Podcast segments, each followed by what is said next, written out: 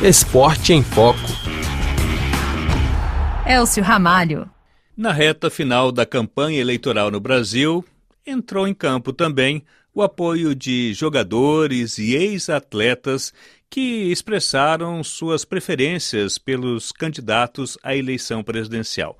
Um apoio que gera influência e também muita polêmica. O vídeo, no qual Neymar, atacante do PSG e da seleção brasileira, aparece dançando e pedindo votos ao presidente Bolsonaro, viralizou nas redes sociais foi visto milhões de vezes.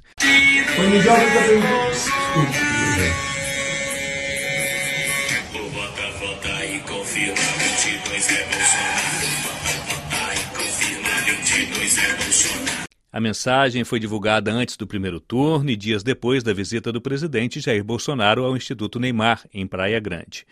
Muitos críticos do posicionamento do jogador viram um interesse pessoal nesse apoio. Neymar e seu pai são acusados de evasão fiscal em um processo que teve início em 2014 e continua rolando na justiça e faz referência a supostos impostos que não teriam sido pagos na época de sua transferência do Santos para o Barcelona. Ao participar de uma entrevista para um programa de podcast, o Flow, o candidato petista à presidência, Luiz Inácio Lula da Silva, ironizou o apoio de Neymar ao seu adversário. Quando eu vejo um moleque pobre ficar futebol, ficar famoso no futebol, eu acho aquilo extraordinário. Tu ficou puto com o Neymar? Por quê? Porque ele fez lá o 22 e tal? Ah, não. Não? Não fico puto. O Neymar tem o direito de escolher o que ele quiser para ser presidente. Tá. Mas desculpa, É, continua. Eu acho que ele está com medo que se eu ganhar as eleições eu vá saber o que, que o Bolsonaro perdoou da dívida do imposto de renda dele. Eu acho que é isso que ele está com medo de ver. Caralho. Ele agora, ele agora, é, obviamente que o Bolsonaro fez um acordo com o pai dele. Eu não sei. E ele agora está com um problema com o imposto de renda na Espanha. Tá, tá. Sabe? Mas isso é um problema do presidente, é um problema da Receita Federal e não meu. Com seus milhões de seguidores na internet, Neymar e também outros nomes influentes do mundo do futebol, como Ronaldinho Gaúcho, Rivaldo, não hesitam em suas redes sociais fazer campanha para o atual chefe de Estado.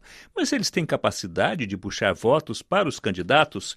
A cientista política Maria do Socorro Souza Braga, da Universidade de São Carlos, no interior de São Paulo, acredita que sim.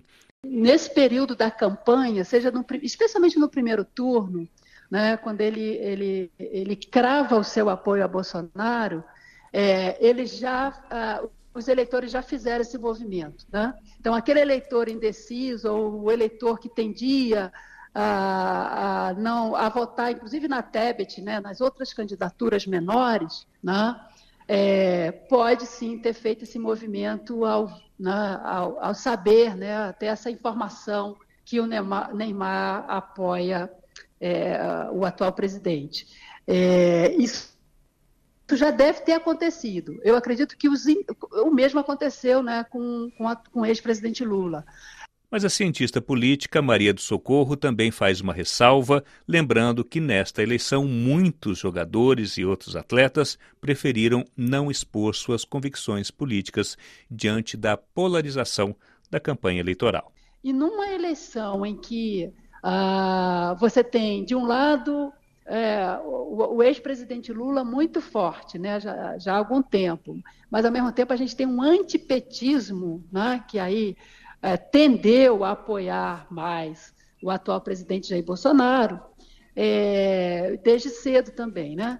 É, então, nesse, numa eleição com essas características, né, é, o, parte desse, desse público prefere, de fato, não ser, é, digamos assim, não ser o, o emissor né, nem de uma e nem de outra proposta. A campanha eleitoral no Brasil também apareceu na cerimônia do famoso troféu Bola de Ouro, que premia os melhores da temporada do futebol.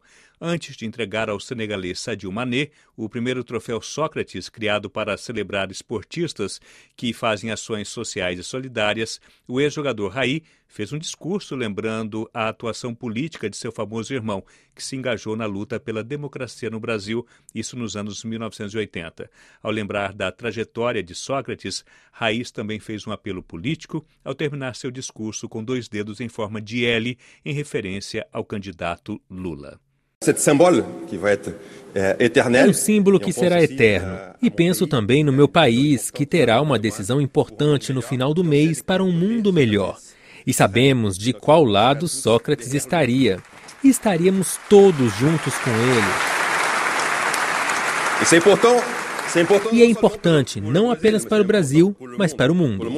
Para a cientista política Maria do Socorro Souza Braga, a atual eleição demonstra que, diante dos programas completamente diferentes dos candidatos Lula e Bolsonaro, apoios de jogadores, ex-atletas, no fundo, expressam o que eles desejam para o futuro do país. É, se está uma eleição muito polarizada, são duas visões de país, né? com consequências também muito fortes em termos do que, que o país né, vai, uh, nos próximos anos, né, as consequências para o país, é, cada apoio às respectivas né, candidaturas deve ter aí uma relação com a visão né, desse jogador, do que, que qual é a expectativa dele para o país também, né? Então, aquele jogador mais antenado, mais politizado, né, que conhece, estuda, lê, se informa, né, e, e, pensa também não só na sua carreira, na sua ambição pessoal profissional, mas também está preocupado com a visão de país,